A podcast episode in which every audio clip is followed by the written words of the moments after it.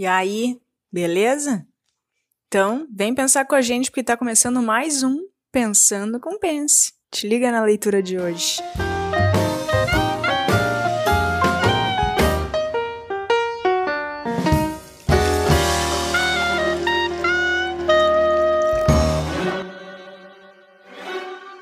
Quando nisso iam, descobriram 30 ou 40 moinhos de vento que haviam num campo. Assim que Don Quixote os viu, disse para o escudeiro: A aventura vai encaminhando os nossos negócios melhor do que soubemos desejar. Porque vês, ali, amigo Sancho Pança, onde se descobrem 30 ou 40 desaforados gigantes, com quem eu penso em fazer batalha e tirar-lhes todas as vidas. E com cujos despojos começaremos a enriquecer. E esta é a boa guerra, e bom serviço faz a Deus quem tira tão uma raça da face da terra. Quais gigantes? Aqueles que ali vês, meu caro escudeiro, de braços tão compridos que alguns os veem de quase duas léguas. É, olhe bem, Vossa Mercê, que aquilo não são gigantes, são moinhos de vento. E os que parecem braços não são senão as velas, que tocadas pelo vento fazem trabalhar as mós. Bem se vê que não andas corrente nisso das aventuras. São gigantes sim. E se tens medo, tira-te daí e põe-te em oração enquanto eu vou entrar com eles em fera e desigual batalha. Nesse quarto podcast, a gente traz do capítulo 3, que é intitulado Representar. E o que, que esse capítulo nos fez pensar? Ele é bem interessante porque o Foucault faz de novo uma análise de uma obra de arte. Aqui nesse capítulo, ele traz o livro do Don Quixote, de Miguel de Cervantes. Então, nesse livro, para quem não conhece, o Cervantes conta a história do Don Quixote, que tem muito de similitude numa primeira parte, dessa semelhança na descrição das coisas do mundo, um modo proseado de contar e descrever os objetos do mundo, como se fazia no século XVI. Então, o Don Quixote, ao ler esses romances de cavalaria, né, que eram muito comuns na época, ele decide então se jogar no mundo para viver esses romances de cavalaria. E quando ele se joga no mundo, ele se dá conta que o mundo que está fora dos romances que ele lia não é o que é mostrado ali nas leituras. Ele é uma realidade muito nua e crua, digamos assim. Então o cavaleiro Don Quixote perde a razão e passa a colocar toda aquela prosa, aquela semelhança dos romances que ele lia na realidade que ele estava vivendo. Então, com isso, o Foucault mostra essa virada da episteme clássica que passa, se preocupa muito mais em descrever a realidade a partir dela mesma, dentro de um grande quadro de descrição assim que as áreas passam a organizar. Então, bons ouvidos aí para vocês. E vocês viram como no capítulo anterior, vou voltar a defender ele como o homem didático nos textos. ele não é. No final do capítulo anterior, vocês lembram que ele falou uh, que foi da prosa do mundo, não sei o que, que a gente estava conversando, e no final ele fala, ah, então aonde que essa prosa do mundo, que é do século XVI, como o século XVI produzia conhecimento, ainda aparece na literatura. E aí, como é que ele começa o capítulo seguinte? com a literatura. Ah, uhum. final do capítulo ele sempre meio que dá uma anunciada, ele fez a mesma coisa aqui nesse aqui, dá uma é. anunciada do que vem depois. Sobre isso da literatura me fez lembrar muito do, é, do ensino médio e daqui, também pré-vestibular, né, daquelas leituras que a gente tinha que fazer, e eu lembrei muito do José de Alencar com a obra Iracema, que, né, que logo no início do, do, do, livro ele começa a Índia dos Lagos de Mel, com o cabelo mais negro que a asa da graúne. Ou seja, toda essa comparação, essa similitude, né, a gente encontra muito total. no romantismo. Não sei se, uhum. se nas outras uhum. mas no romantismo no, no, Brasil a gente encontra total assim. E até na obra Macunaíma, que seria o oposto ali da, da, da Iracema, a gente, e já é o modernismo no Brasil, a gente encontra também a similitude como forma de, de expressão né, do movimento literário no país, pelo menos numa dada determinado período. O que eu uhum. falei é que, na verdade, Iracema representa tipo, todo aquele movimento indianismo de identidade do Brasil, de construção da identidade do país. Né? E que é muito forte essa ideia da similitude, da construção da, da narrativa né, indianista e, e romântica a partir da similitude. Mas a gente encontra também essa ideia de similitude mesmo nessa virada do romantismo para o modernismo, porque se a gente vai olhar Macunaíma, ele também faz boa parte da obra esse tipo de, de comparação que o Foucault vem, vem trazer ali a partir das similitudes. É isso que eu falei. No Brasil, dentro do movimento literário, a gente encontra tanto no romantismo quanto no modernismo, aí olhando tanto a Iracema quanto o Macunaíma, é, essa ideia da similitude. Então, total, assim, a boa parte da obra a gente, a gente percebe isso, a construção da narrativa. Foi isso que eu falei. Não sei se falhou agora de novo. Não, agora, Não, agora deu para ouvir. Não, então, mas ele, ele traz a, tipo, a literatura, ali no exemplo ele trouxe o Don Quixote para mostrar como que as similitudes ainda continuam, tipo, na época que ele foi escrito.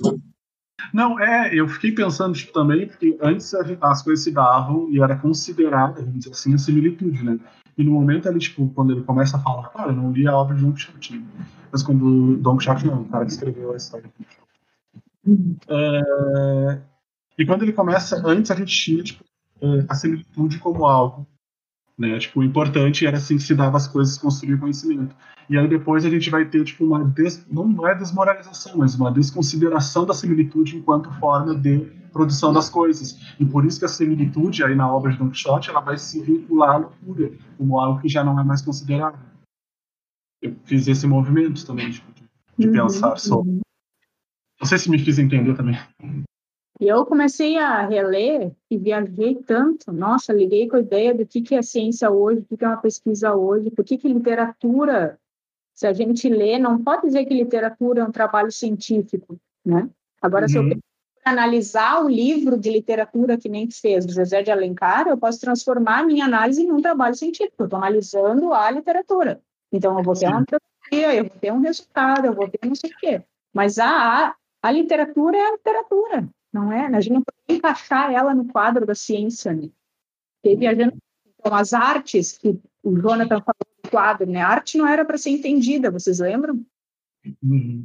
Pensando, sim, não é para ser entendida, porque ela, o que, que a gente entende é um processo que é da ciência, da razão, etc. Arte é arte, é outra coisa, é produção de cultura, de, né? No mesmo patamar a gente coloca ali no mesmo espaço a literatura. Então é isso, é curtir, não curtir, é mais da ideia da semelhança, ah, gostei, não gostei, da apreciação, né? Uhum.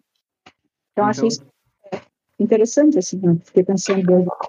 É, mas eu fiquei pensando nisso também, e aí, tipo assim, é, o, o Foucault, ele fez uma análise em cima lá da obra do, da, do Don Quixote e tal, mas é, tipo, é literatura, então pode ser que o cara não, não, que, não tenha não quis dizer nada daquilo que ele está interpretando, né? Ele só está usando como uma forma do pensamento dele, tipo, um exemplo, assim.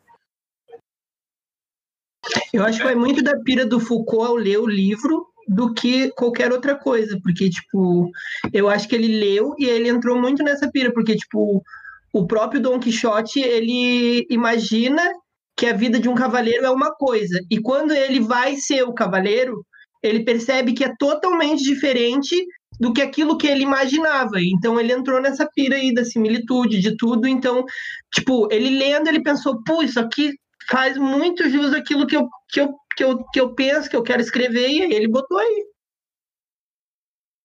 Pois é. É, é bem isso. Acho que é essa a ideia. É, então, fiquei pensando nisso, assim, é, do que o Peterson falou, de é, desses movimentos, e, tipo, é, eu não sei também se a gente pegar para ver assim se está tudo relacionado, né? Que aí a galera começou a pensar assim mais na área das ciências e ver ali a, a natureza e tudo, e aí o pessoal da literatura também estava quebrando com isso, assim. Então, tipo, se tava todo mundo tendo o mesmo pensamento, assim. Eu, aí a gente não sabe, né? Só se fosse parar para ver lá e pesquisar. Pois é. é. Tu viu que no final ele comenta uma coisa de leve sobre isso que eu li e pode chegar lá de novo.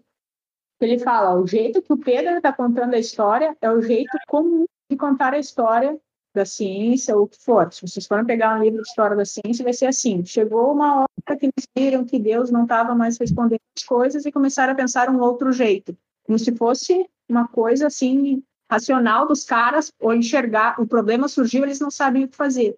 No final do que ele ele coloca as coisas não são assim que o problema surge do nada, né? E um pouquinho depois ali onde eu li também, ó, a mesma ideia que nós estamos falando. O parágrafo começa com Dom Quixote, logo após. Daí ele diz assim: aí a linguagem rompe seu velho parentesco com as coisas, antes era colado, para entrar numa soberania solitária, onde só vai aparecer de novo onde? Lá na literatura. Onde a similitude aparece de novo, aquilo que nós estamos falando, só nos escritos de literatura. Porque para a ciência, o modo como a gente foi, as coisas estão, a gente que nomeia. A gente que bota as palavras nas coisas.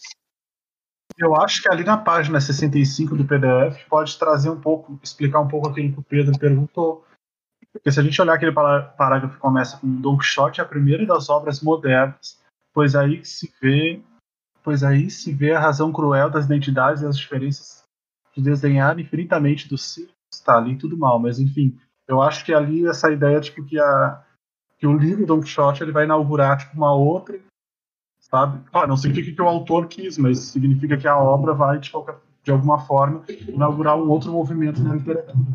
Né? É, é, foi aí nesse, nesse parágrafo ali que eu sublinhei. Isso. Ali no, nesse parágrafo que eu sublinhei a partir do aí. Isso mesmo, que ele rompe com as velhas coisas do. Entra num novo trabalho, uma nova forma de representar aquela literatura. Sim, é, a gente não consegue dizer que o cara tinha intenção, mas consegue tipo, dizer, pelo menos a partir de Foucault, que a obra inaugura uma, um outro movimento literário, talvez, né? Tipo, que seria a literatura moderna. Né? Uhum. Né? Uhum. Que o pensamento moderno está ali na, naquela obra de. Tipo, a gente consegue ver ali pelo, pelo Foucault, né? Sim. Sim. Tá aí. E o que, que é isso de ordem, assim? Ordem. Que ele tá sempre falando. Mas, tipo, o que, que é ordem? Ó, tudo a gente vai colocando ordem nas coisas. De ordenar mesmo. Sabe? Classificar. O pensamento moderno, o funcionamento da nossa sociedade, aquela ideia da disciplina que a Priscila trouxe lá, traz sempre dos escoteiros e outras instituições, ó, tudo é uma ordenação, colocar uma ordem. Nesse sentido que ele a ideia da ordem. E isso antes, no século XVI que a gente viu, não existia esse pensamento de ordem. Era aleatório. Ah, pensava, similitude e tal. E agora não, tudo a gente consegue ordenar. Sim, sim. E é por isso que é isso que norteia todo o pensamento moderno, né? Uhum. Porque a gente começa a ordenar as coisas todas, assim, e aí. Por isso que ele traz aqui toda essa parte da ordem. Então, essa questão da ordem a gente achou legal também dar um reforço aqui, porque é uma coisa importante na filosofia e no modo de pensar, né, que o autor traz no livro. Então, quando a gente falava no século XVI, né, que a e como aí o Peterson já comentou um pouco da Índia Iracema, toda a literatura indigenista do Brasil, por exemplo, tem toda essa ideia da similitude mesmo, da semelhança, de colocar as coisas que são próximas, comparar muito superficialmente eu estou falando com os olhos de hoje, né? Porque naquela época não era, era a época era como eles produziam. E uh, no século 17 e 18, o que, que entra ali é uma ideia de ordenação, de organização do pensamento. Então a gente desenvolve um quadro geral. Vocês vão ver que a gente vai discutir isso em termos de gramática, em termos de história da natural e em termos de economia, da análise das riquezas, né? Que depois vão se tornar as três áreas de saber. E aí tem um, uma organização de um quadro geral, onde a gente vai encaixando, então, cada nova uh, produção de conhecimento, cada novo resultado de conhecimento, né, de saber que é sendo produzido, se encaixando num grande quadro geral. É o que vai aparecer nos outros dois, nos outros dois capítulos. Então, quando Pedro pergunta o que é essa ordem, o que é essa ordem, é justo isso, a gente tem um pensamento bem ordenado, né? De colocar as coisas em ordem, nos organizar, toda a nossa rotina é organizacional no tempo e no espaço. Então, isso era uma coisa que entrou para dentro do conhecimento da ciência e antes não havia. Nessa parte do item 2, eu fiquei com uma dúvida na página 66, último parágrafo. Começa assim, o descontínuo Aí diz o uhum. descontínuo fato uhum. de que em alguns anos, por vezes, uma cultura deixa de pensar como fizera até então e se põe a pensar outra coisa de outro modo. Dá acesso, sem dúvida, a uma erosão que vem de fora e esse espaço que para o pensamento está do outro lado, mas onde, contudo, ele não cessou de pensar desde a origem. Isso seria a mudança que a gente está falando, tipo, antes nessa ideia de similitude e a diferença de como é, no caso de estudar um significado a algo, um nome a algo, seria isso? Porque com... Uhum. É isso? É isso mesmo? É isso. O que, que ele está marcando do descontínuo? Eu até botei uma setinha assim, aquelas perguntas que ele faz no parágrafo anterior que tu leu, ele responde ali. Ó, Sim. Aquela mesma pergunta que ele faz lá no prefácio que a gente colocou da classificação chinesa. Como pode um pensamento esquivar-se diante de outra coisa que ele próprio? O que, que quer dizer, de um modo geral, não mais poder pensar um pensamento e inaugurar um novo? É aí que ele traz essa ideia do descontínuo que tu coloca abrir espaço para pensar de uma outra forma, né? É isso aí. Sim, ele não deixa a primeira forma de pensar, eu acho, né? Que eles ali, né? Ele não cessou de pensar desde a origem, mas seria meio que agregar essa nova visão, essa nova ideia, seria isso? Uhum. O que, que a gente faz? Ao colocar ordem nas coisas que ele começa a discutir aqui com a ideia das ciências, para onde que fica a similitude, a interpretação, toda essa coisa mais livre? Ah, a gente joga na literatura né? Ou nas artes, ó, não é da ciência. Então cria esse outro modo de pensar e o que não se encaixa aqui é outra coisa, não é mais científico, não é? É de outra, outro campo. Mas então, quer dizer, a ideia de se pensar a similitude sumiu na nossa época, na história? Não, ela continua aí, ela só foi deslocada para outras coisas, né? por exemplo. Entendi. Eu anotei depois ali na página 67, no parágrafo que começa. O primeiro parágrafo, é. Que diz assim: no começo do século XVII, nesse período que com razão ou não se chamou barroco, o pensamento cessa de se mover no elemento da semelhança. A similitude não é mais a forma do saber, mas antes a ocasião do erro. O perigo ao qual, ao qual nos expomos não examinamos o lugar mais esclarecido das que está mostrando essa, essa mudança, né, que teve. Antes, essa ideia de erro, ó, vocês podem pensar, não tinha, né? Porque era, enfim, a semelhança. Eu, eu faço desse jeito e vai recontando a história desse jeito, então não tinha uma coisa errada. Agora, no momento que a gente põe uma régua, uma regra, uma ordem, aí a gente consegue dizer, não, um mais um não é três. Porque tu tem o um padrão, tu tem a norma, tu tem um oficial, tu tem um ordenamento. Entendeu? Então, é isso que ele está dizendo ali, ó. Então, mas antes a ocasião do erro. Então, quando é o erro, é porque não está se encaixando bem direitinho no pensamento. Tu entende a minha, meu exemplo? Sim. É, então, agora, com esse novo pensamento, tu olha para lá e vê a similitude naquele viés que o Pedro falou. Ah, tá meio errado isso aqui, né? Não faz muito sentido. Claro que a gente já tem esse outro jeito de pensar. A régua é um novo pensamento. Então, aquilo lá. Mas antes não teria. Antes não tem.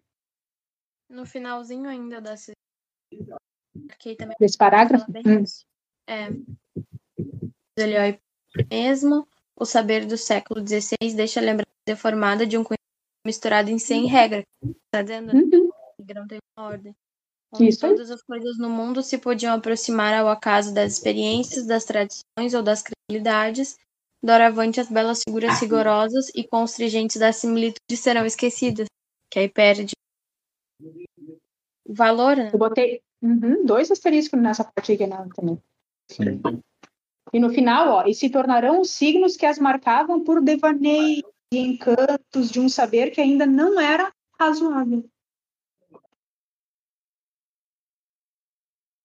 Tu ia falar, Pedro? Não, só que essa parte eu achei bem legal, assim, porque ele mostra, tipo, ali os caras que estavam pensando naquilo e, tipo, é, começando os, os pensamentos que aquilo ali não fazia muito sentido e começaram a pensar de outra forma, né? Mas eu não consegui entender muito bem, na verdade, o do cartesiano ali e tudo. É, não, ele resumiu muito, muito. É.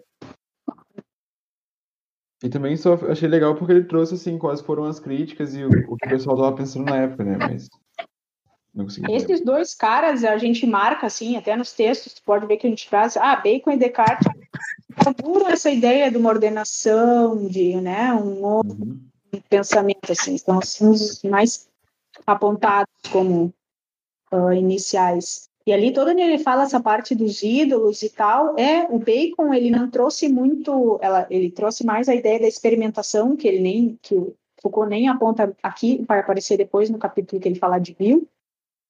Uhum.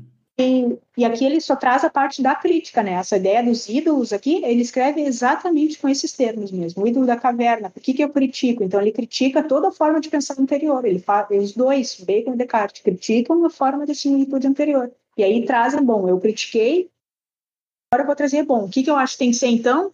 Tem que ter experimentação, é uma coisa que o Bacon traz. E o Descartes é a mesma coisa, ele faz toda a crítica, ele diz o que, que eu acho que tem que ter quatro etapas. E aí ele cita as quatro etapas do método que ele acha usando a racionalidade para produzir a ciência. Então isso está bem escrito, é bem marcado nos textos deles. E aqui, claro, ficou dar um, um geralzão, assim. Né? Sim. É que eu acho legal, assim, quando, tipo, o cara foi lá, olhou e aí criticou, e aí, tipo, eu não acho que tem que ser assim, eu acho que tem que ser assim, assim, assim. Sabe? Não, mas é mesmo. E é engraçado, porque o Descartes faz toda a crítica e todo mundo se agarra no que, que é o método cartesiano, é um pensamento totalmente da ordenação. Divide nas né, do menor para o maior, do mais simples para o mais complexo. Aí depois tu volta e vê, ah, já analisei todas as possibilidades possíveis, analisei, então conclui. É a base do método científico que a gente ensina na escola. Observação. Ah, no início ele coloca, faça sempre perguntas sobre tudo. Ó, faça uma pergunta, analise todas as possibilidades e conclua o que, que o bacon contribui aí no meio? A ideia da experimentação. Então, mas as quatro etapas básicas do método é Descartes, escrito. Uhum. Só que o que, que eu falei tudo isso para dizer? Ele descreve tudo isso e depois ele coloca, ah, mas Deus ainda é a suprema das partes, quer dizer, eles estão é bem marcada a posição deles nesse meio, tempo, meio termo, sabe? Embora ele traga essa ideia racional, ele ainda acredita lá que Deus é o, é o maior de todos mesmo, e é isso aí, e ainda então, também acredita naquela verdade que veio, naquelas ideias de toda de verdade, né? De tipo, de que vai, por meio disso que ele tá falando, ele vai conseguir encontrar, é, tipo, o, a verdade das coisas. Uhum, uhum. Sim. E aí acaba que com, combina muito com a ideia da religião toda em si, né? Uhum. É o que a gente tinha falado do macrocosmo aquele dia, né? É. Uhum. Que é isso, que é, é o macrocosmo, esse mundo perfeito que está lá em cima, se reflete aqui no nosso, que é nosso microcosmo. E por isso que eles não conseguem se desapegar dessa imagem de Deus também, porque Deus está uhum. nesse macrocosmo. É. E aí é que nem a gente, é difícil a gente não entender o jeito que eles pensam, porque a gente nasce na nossa episteme, eles nasceram naquela, né? Eles nasceram na episteme da similitude, é assim que eles aprenderam como é as coisas funcionam. E como ele anuncia várias vezes né, no texto esse abandono da, da similitude para entrar numa nova forma de produzir ah, conhecimento. Isso aí. Uhum. E se a gente olhar, tem várias passagens que vão sempre pontuar isso, tanto o período que esse movimento acontece, uhum. quanto a própria, como o próprio acontecimento em si. Né? Uhum. É. Ele fala nessa parte também é da ideologia, né? É, isso é, é o, tipo, era uma, uma corrente que tinha lá de, desse negócio de a gente só eu consegui fazer os conhecimentos científicos através das ideias, assim, tipo, eu vou ter uma ideia e vou conseguir produzir as coisas. Não sei, Pedro, ficar te devendo. Eu, eu passei reto aqui e não fui olhar o que, que ele quis dizer com isso. Ele vai voltar nisso, que é do século XVIII e tal, então acho que ainda vai aparecer esse, essa coisa da ideologia, porque ele jogou e não explicou nada, na verdade. Né? É, pois é, ele veio falando... Tipo, ele coloca ali, ah, como acontece na ideologia, e não explica nada. É isso, caros ouvintes. Vocês veem a gente lê, lê, lê. E não sabe nada. Bom, Deixe. Isso, quer, isso quer dizer três coisas. Ah, eu tinha ensaiado tanto essa fala hoje de manhã e agora não consigo reprisar. Ah. Juro que eu ensaiei uma fala assim. Consegue, a gente acredita em ti, Lavínia. E eu pensei em ti, Jonathan. E eu pensei, vim com aquelas frases malditas que a gente. Só ele, porque ele não entendeu. E a gente, Jonathan. Então, agora, caros ouvintes, vocês estão vendo que o que o Jonathan marca é só para, primeiro, só para nos avacalhar e dizer, ó, Segundo, é para mostrar que esse grupo, apesar de eu ter dito, talvez vocês tenham pensado arrogantemente, que no post, no pod anterior eu disse, ah, faz 20 anos que eu leio o cara, eu não sei muita coisa. Então, e, mas por isso, todos nós do grupo estamos aprendendo com você. Então, pode ser que estamos sempre aprendendo. É importante que todos tenhamos isso em mente, caros ouvintes. Pô, gente, aí no final eu tinha ensaiado mesmo uma fala tão bonita de manhã para estimular a gente a continuar estudando e a importância disso, a importância de pensar e deixar o pensamento fluir e fazer outras relações que não são necessariamente somente aquelas que estão colocadas ali no texto. Então eu ia fechar mesmo com vocês essas três ideias mais ou menos que eram o seguinte: a gente não para nunca de aprender, né? A gente está sempre aprendendo, em todos os lugares, todos os locais, sempre que possível. Então, se por acaso eu falei lá numa outra reunião que faz uns 20 anos que eu leio Foucault, eu não leio ele todos os dias, né? Eu sou professora, eu tenho outras coisas, outros afazeres, outras coisas a fazer. Então, quando eu leio, tem textos que eu já li quatro ou cinco vezes e sempre se encanta, me encanto, a gente se encanta com algum ponto novo que ficou para trás. Então a gente está sempre aprendendo, né? Ainda mais com o grupo, assim, todos juntos, compartilhando ideias.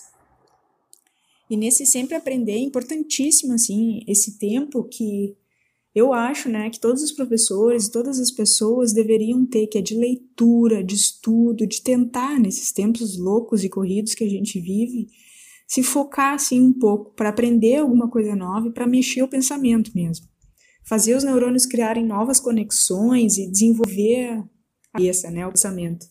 Por isso que é uh, que isso assim, que essas leituras, esses estudos e essas discussões que vocês veem aqui no grupo, vocês podem ver que às vezes a gente foge um pouco do assunto do texto mesmo, né, e faz outras análises, outros questionamentos, que são essas conversas que nos formam e nos produzem, né, enquanto sujeitos que a gente é aqui dessa sociedade.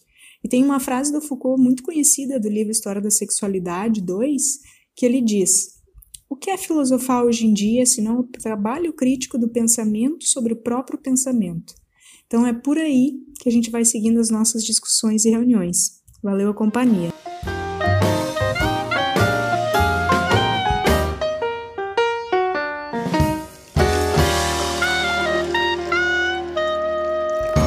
Mais uma vez, é nesse clima que terminamos o episódio de hoje. Se você está curtindo Pensando com Pense, não esquece de seguir a gente lá no Spotify e no Insta, arroba Grupo Pense. Para fechar, a gente só vai se apresentar para você saber quem é que fala aqui. Caso você já conheça, pode passar para o próximo episódio. Então, você já conhece o nosso podcast, já conhece um pouco da dinâmica que a gente está apresentando, e agora a gente vai se apresentar um pouquinho para você conhecer a gente também. É, começando por mim. Meu nome é Pedro e eu sou estudante de Biologia licenciatura. E eu sou o Jonathan, também estudante de Biolicenciatura. Eu sou a professora Lavínia e sou professora de Biologia e de Educação na FURG. Oi, eu sou o Peterson, sou professor de Ciências na Rede Municipal de Pelotas. Oi, eu sou a Melanie, professora de Matemática. Eu sou a Tenise, professora de Biologia. Oi, eu sou a Priscila, formada em Pedagogia pela FURG e mestranda do curso de Educação em Ciências. Tem que falar alguma coisa para terminar, né? E esse foi Pensando com o Peito.